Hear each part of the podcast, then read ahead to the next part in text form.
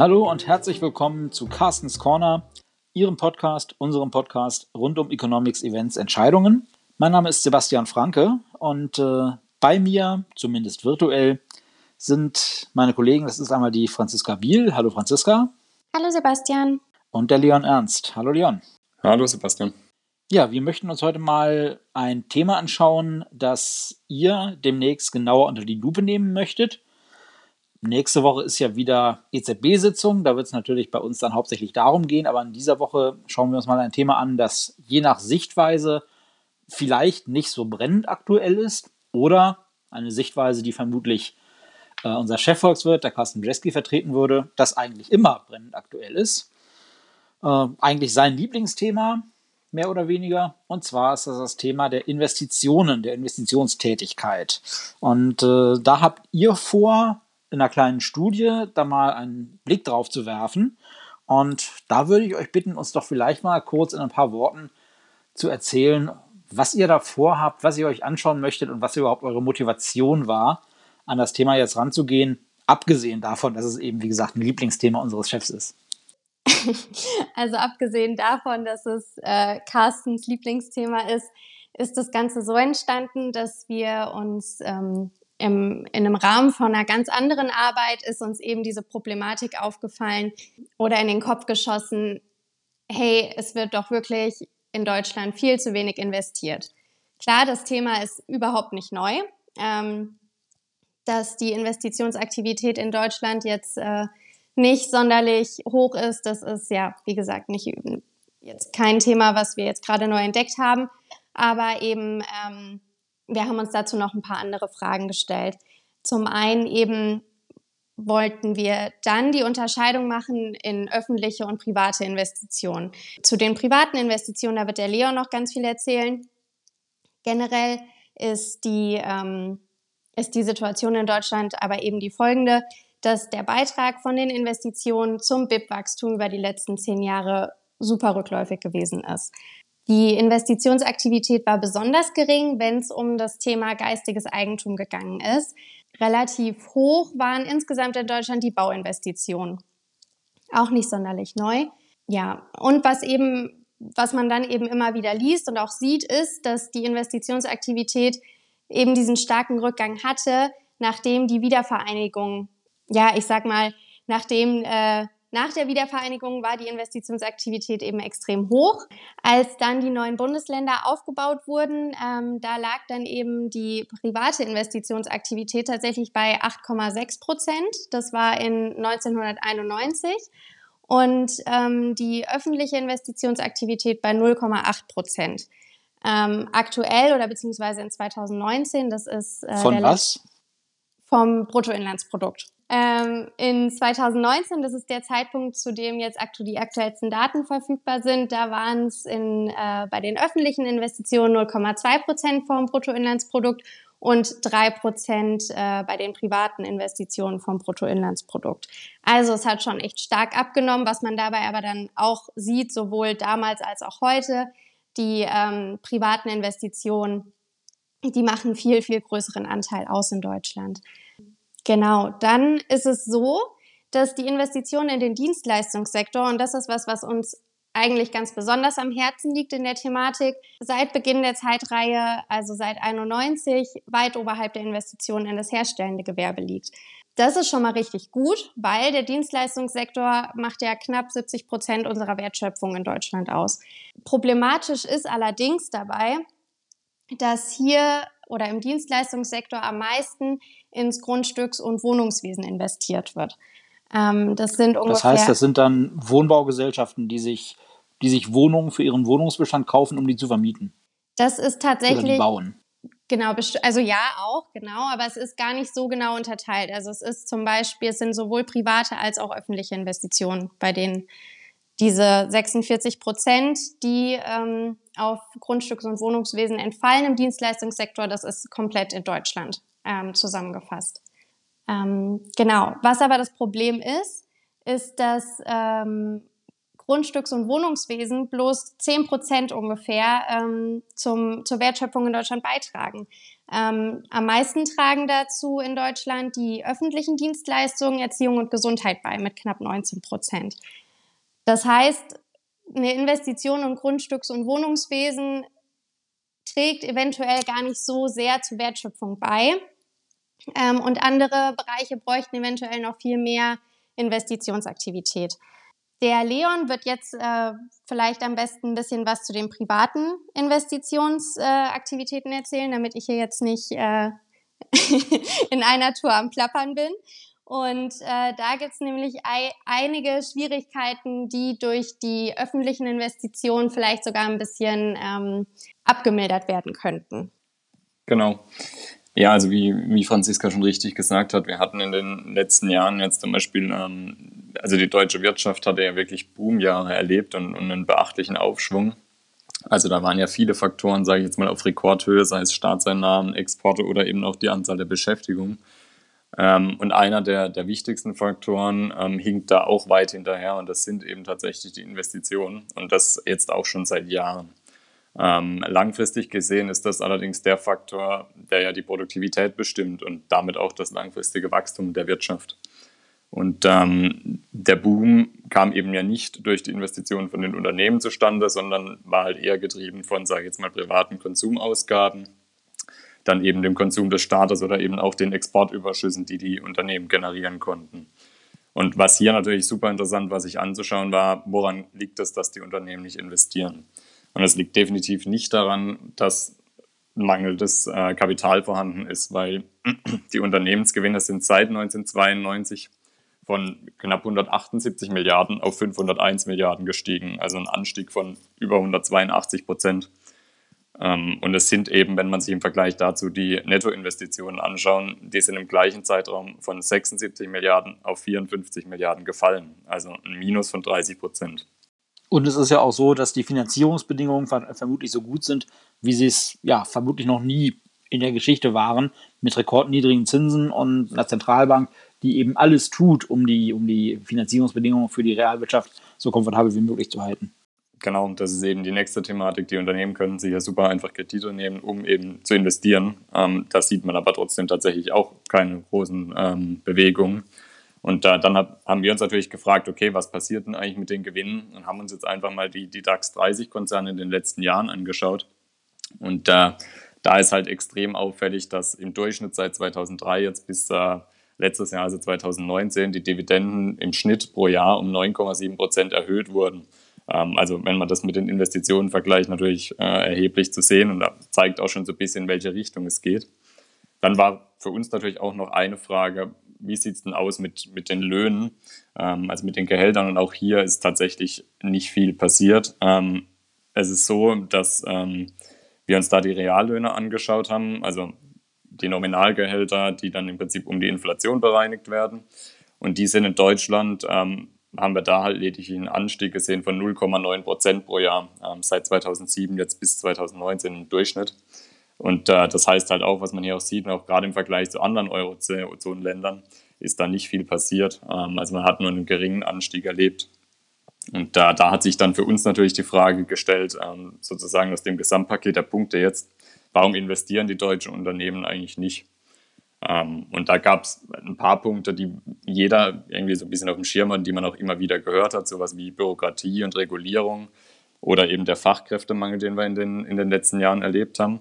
Oft hört man dann auch sowas wie hohe Arbeitskosten. Ähm, da ist dann interessant, dass Deutschland mit entgegen manch, äh, mancher Erwartungen äh, in der EU nicht mal Anführer bei den Arbeitskosten pro Stunde ist. Ähm, also in 2019 lagen wir da gerade mal auf Platz 7 zum Beispiel, und zwar deutlich hinter Frankreich oder auch den Niederlanden. Ähm, was natürlich in den letzten Jahren war, war die wirtschaftliche Unsicherheit ähm, aufgrund mehrerer Konfliktherde, die wir gesehen haben. Also das heißt zum Beispiel das Thema USA und China, Brexit oder halt eben die Euro-Krise, die immer wieder da war oder die Flüchtlingslage. Und da ist sozusagen bei diesen Investitionshemmnissen wieder der Punkt, wo Franziska euch jetzt nochmal mehr dazu sagen kann, weil da natürlich auch dann der öffentliche Sektor im Prinzip eingreifen müsste, um da eventuell diese Hemmnisse für den privaten Sektor ähm, beheben zu können. Ja, was gibt es denn dazu berichten? Also grundsätzlich ist es ja so, dass öffentliche Investitionen eigentlich so eine Art Vorreiterrolle haben sollten und so ein bisschen die Richtung vorgeben sollten für den privaten Sektor. Ist natürlich auch nicht immer ganz so einfach. Ich kann mich erinnern, ich habe mit Carsten Anfang des Jahres, war vermutlich sogar die erste Folge des Jahres, wenn ich mich da richtig erinnere, eine Folge zum Thema Investitionen gemacht. Und da haben wir auch so ein bisschen über die Probleme mit der Abgrenzbarkeit gesprochen. Denn es ist ja häufig so, dass in der, ich nenne es mal, politischen Umgangssprache gerne alles Mögliche als Investitionen bezeichnet wird, was dann aber beispielsweise in den volkswirtschaftlichen Gesamtrechnungen gar nicht so auftaucht. Also wenn der Staat zum Beispiel weitere Lehrer einstellt, ähm, um bessere Unterrichtsbedingungen in den Schulen zu haben, dann würden natürlich viele sagen, ja, das ist eine Investition in die Zukunft des Landes, ähm, taucht aber letzten Endes in den Rechnungen als, als staatlicher Konsum auf. Und äh, wenn Sie dazu mehr hören wollen, liebe Hörerinnen und Hörer, dann hören Sie gerne mal rein. Wie gesagt, wenn Sie ein bisschen blättern bei uns im Podcast, dann finden Sie die Folge Anfang des Jahres, in der ich mit äh, Carsten Brzeski über äh, Investitionen und auch unter anderem um diese Abgrenzung, über diese Abgrenzungsproblematik spreche. Aber zurück zu euch und der Studie, die ihr da starten wollt. Franziska, erklär uns mal, was genau jetzt die öffentlichen Investitionen hier tun können, um generell die Investitionstätigkeit in Deutschland anzukurbeln. Ja, also zwei Sachen würde ich äh, gerne aufgreifen, die ihr jetzt gesagt habt. Zum einen, ähm, Sebastian, du hast völlig recht. Es ist wirklich, es ist wirklich richtig, richtig schwierig, anhand von ähm, Makrodaten oder makroökonomischen Größen irgendwie abzuleiten, wie gut oder wie schlecht oder wie hoch oder gering eine Investitionsaktivität des Landes ist, muss man tatsächlich so sagen, weil auch wer würden wir jetzt zum Beispiel sehen, dass die Investitionen super hoch wären, dann könnten wir sagen, okay, super, Deutschland investiert ganz, ganz viel, aber wir könnten gar nicht sagen, ist das denn jetzt überhaupt gut? Also stiften diese Investitionen denn einen ganz großen Nutzen? Ähm, und ebenso ist es halt so, dass ganz viele Sachen, die total wichtig sind und eigentlich für fürs Verständnis schon eine Investition wären, wie du es eben gerade genannt hast, das Beispiel, ähm, das, das wird dann gar nicht in der volkswirtschaftlichen Gesamtrechnung aufgezählt. Das andere ist, ähm, was Leon gesagt hat, dass ähm, Frankreich und die Niederlande beispielsweise viel höhere Lohnkosten haben. Das sind aber auch genau die Länder, die tatsächlich im Vergleich der Eurozone weit über dem Durchschnitt an ähm, Investitionsaktivität liegen. Also ähm, Deutschland liegt tatsächlich ähm, ein Stück unterhalb des Durchschnitts der Eurozone, was die Bruttoanlageinvestitionen betrifft. Das ist übrigens auch noch so eine Schwierigkeit. Ganz häufig wird gesagt, ähm, unsere Investitionsaktivität hat sich doch aber so und so entwickelt und es war doch relativ, relativ gut und dann wird von den Bruttoanlageinvestitionen gesprochen.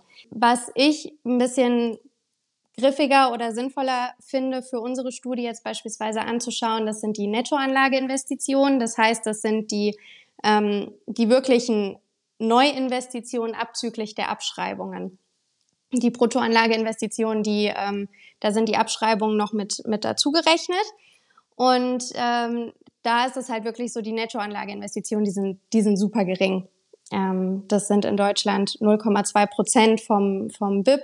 Die Bruttoanlageinvestitionen, die liegen wesentlich höher. Das waren jetzt ähm, 2,48 Prozent. Und der Durchschnitt der Eurozone, das sind 2,8 Prozent. Also Deutschland nähert sich tatsächlich langsam an den Durchschnitt an aber eben Länder wie Frankreich oder die Niederlande liegen da weit drüber.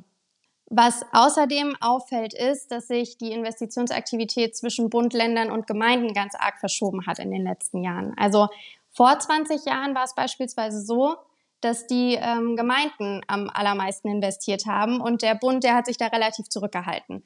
Mittlerweile ist es so, dass er da echt den Löwenanteil trägt. Die Nettoanlageinvestitionen in den Gemeinden, die sind negativ tatsächlich. Also das heißt, die Abschreibungen übertreffen dort die Neuinvestitionen. Die Gemeinden leben von der Substanz. Ja, genau. Äh, passiert nicht wirklich viel Neues, was man könnte, also das Thema alleine ist ein Buch mit dem, also es gibt einen Investitionsstau. Ähm, die Gemeinden könnten eigentlich recht viel investieren. Es steht furchtbar viel Geld zur Verfügung, was sie nicht nutzen. Warum ist das so? Woran liegt das? Das ist der Fachkräftemangel. Ähm, es stehen überhaupt nicht genügend beispielsweise Ingenieure zur Verfügung, um die Schulen neu zu bauen oder ähm, ja andere wichtige Themen in den Gemeinden anzugehen. Ähm, das heißt, was kann, was kann, was können die öffentlichen Investitionen tun an dieser Stelle? Wir finden, das ergibt sich da eigentlich so ein ganz schöner Kreislauf. Also man könnte im Prinzip sagen, wenn es ähm, die öffentlichen Investitionen schaffen oder wenn es ähm, ja, der Staat schafft, eine Umgebung zu schaffen, in der private Investitionen sich lohnen und attraktiv sind, dann könnte man im Prinzip aus diesem aus diesem Kreislauf dieses Investitionsstaus und ähm, Deutschland investiert zu wenig eigentlich ausbrechen. Was bedeutet das jetzt konkret? Beispielsweise geben über 70 Prozent der Unternehmen an, dass die Infrastruktur, ähm, also die, die Qualität der Straßen, äh, beispielsweise eine Beeinträchtigung ihrer Geschäftsabläufe darstellt. So, das heißt, ähm, würden, würde mehr in, in Straßenausbau oder die, die Qualitätsverbesserung der Straßen investiert werden, könnte man dafür schon mal für die Unternehmen ähm, einen Weg schaffen, um zu sagen, okay, wir sind jetzt, unsere Geschäftsabläufe sind einfach nicht mehr so arg beeinträchtigt. Also es gibt zum Beispiel ähm, einen Bericht äh, des BMVI, ähm, da wurde jetzt äh, zuletzt kam raus, dass 10,6 Prozent ähm, der Straßen in Deutschland äh, sind wirklich so qualitativ schlecht, dass da eine unmittelbare bauliche Maßnahme eigentlich geprüft werden müsste. Bei weiteren 6,5 Prozent ist eine ganz intensive Beobachtung nötig. Zwar klar, der Großteil der Straßen wird als, als mit einem guten Zustand bewertet, das ist auch alles in Ordnung, aber dennoch ähm, empfinden das eben 70 Prozent der Unternehmen als äh, Beeinträchtigung, genauso wie die digitale Infrastruktur. Ähm, Breitbandinternet ist auch nicht flächendeckend verfügbar. Ja, das hat sich auch verbessert. Ähm, aber es ist eben immer noch so, dass es als, als Hemmnis wahrgenommen wird. Da wurden, wurde die Bereitstellung bisher hauptsächlich durch private Investitionen vorgenommen, aber öffentliche Investitionen sind ja ähm, geplant. Ähm, von der Seite her, da besteht Hoffnung. Ähm, aber ja, unserer, unserer Meinung nach ist es eben einfach so, ähm, die öffentlichen Investitionen sollten da greifen, wo, so, wo die privaten Investi Investoren sagen, hey, das ist jetzt für uns ein Hemmnis. Und wenn es dann eben so ein eine indirekte Investition ist, wie wir es eben hatten, die gar nicht in der volkswirtschaftlichen Gesamtrechnung auftaucht, ähm, sondern aber zum Beispiel sowas ist, wie dass man eben die Bürokratie ein bisschen abbaut oder nicht mehr so streng reguliert gewisse Sachen, sondern dadurch eben Anreize schafft, um zu sagen, bitte investiert mehr, bitte sorgt dafür, dass wir in den richtigen Bereichen, was jetzt eben hier in Deutschland der Dienstleistungssektor wäre, ein bisschen mehr Wachstumspotenzial bekommen. Also die, die viele, viele Sachen, wie sie jetzt hier aktuell sind, an Straßen zum Beispiel, die sind halt nicht mehr ähm, den Umständen gerecht. Also beispielsweise ähm, eine, eine, eine Brücke zwischen Wiesbaden und Mainz, die wurde mal gebaut für 20.000 Autos im Jahr 2012, meine ich, alleine sind da 90.000 Autos im Jahr drüber gefahren. 2015 ist dann ein Stück von der Brücke abgebrochen, also abgerutscht. Und erst im nächsten Jahr wird die wieder vollständig einsatzfähig sein. Und solche Sachen verzögern dann natürlich, äh, wenn da ständig Staus sind oder ähm, man kann die Brücke gar nicht befahren unter Umständen, dann ist das natürlich für die, für die Unternehmen, für die Geschäfte eine Beeinträchtigung. Das heißt, die öffentlichen Investitionen sollten da greifen, wo die privaten Investitionen Schwierigkeiten haben oder, oder negativ beeinflusst werden, um da eben für neuen Aufschwung zu sorgen. Ja, das finde ich besonders interessant vor dem Hintergrund von einigen Dingen, die auch der Leon eben erwähnt hat. Zum Beispiel, was die ähm, Reallohnentwicklung in Deutschland betrifft, die ja vergleichsweise sparsam ausgesehen hat und äh, dazu geführt hat, dass Deutschland jetzt zumindest innerhalb Europas gar nicht mehr so ein Hochlohnland ist, wie wir das eigentlich alle annehmen. Dann auch beispielsweise die Tatsache, dass ja in Deutschland die Erträge der Unternehmen ganz offensichtlich zu größeren Teilen ausgeschüttet werden, als investiert werden. Ähm, und in anderen Ländern eben nicht nur die Löhne höher sind, sondern auch die Investitionstätigkeit. Wenn man sich das mal anschaut, dann kann man ja vereinfacht, vielleicht ein bisschen flapsig sagen, dass da die Unternehmen ihr Geld in das Unternehmen stecken, also in die Anlagen und in die Belegschaft und äh, die deutschen Unternehmen stecken das Geld in die Taschen der Eigentümer. Ähm, Finde ich spannend. Das äh, lässt ja so ein bisschen darauf schließen, dass man sich möglicherweise hierzulande von Geld, was man in ein Unternehmen steckt, gar keinen großen Ertrag verspricht. Und äh, da könnten dann möglicherweise die öffentlichen Investitionen ja Abhilfe schaffen, um dann die Situation zu verbessern. Wir behalten das im Auge. Ihr macht euch an eure Studie. Wann können wir denn damit rechnen, dass ihr uns da was vorlegt? Dass wir mal schauen können, was für Maßnahmen da beispielsweise ergriffen werden können oder auf welche Punkte man sich konzentrieren sollte. Wann ist es denn soweit, dass wir da vielleicht von euch was hören hinsichtlich der Ergebnisse eurer Studie? Also ich glaube, wir haben auf jeden Fall vor, das schnellstmöglich voranzutreiben. Ähm, wollen keine großen Versprechen machen äh, an der Stelle, aber ähm, also wenn das jetzt nach uns geht, dann kommt das auf jeden Fall, äh, wollen wir das in diesem Jahr auf jeden Fall noch schaffen, euch da mehr zeigen zu können. Ja, dann freuen wir uns darauf. Das Jahr ist ja nicht mehr lang. Dann haben wir das in einer der nächsten Folgen unseres Podcasts äh, vielleicht schon zur Hand, zumindest mit einigen ersten Ergebnissen, die wir unseren Hörerinnen und Hörern dann präsentieren können.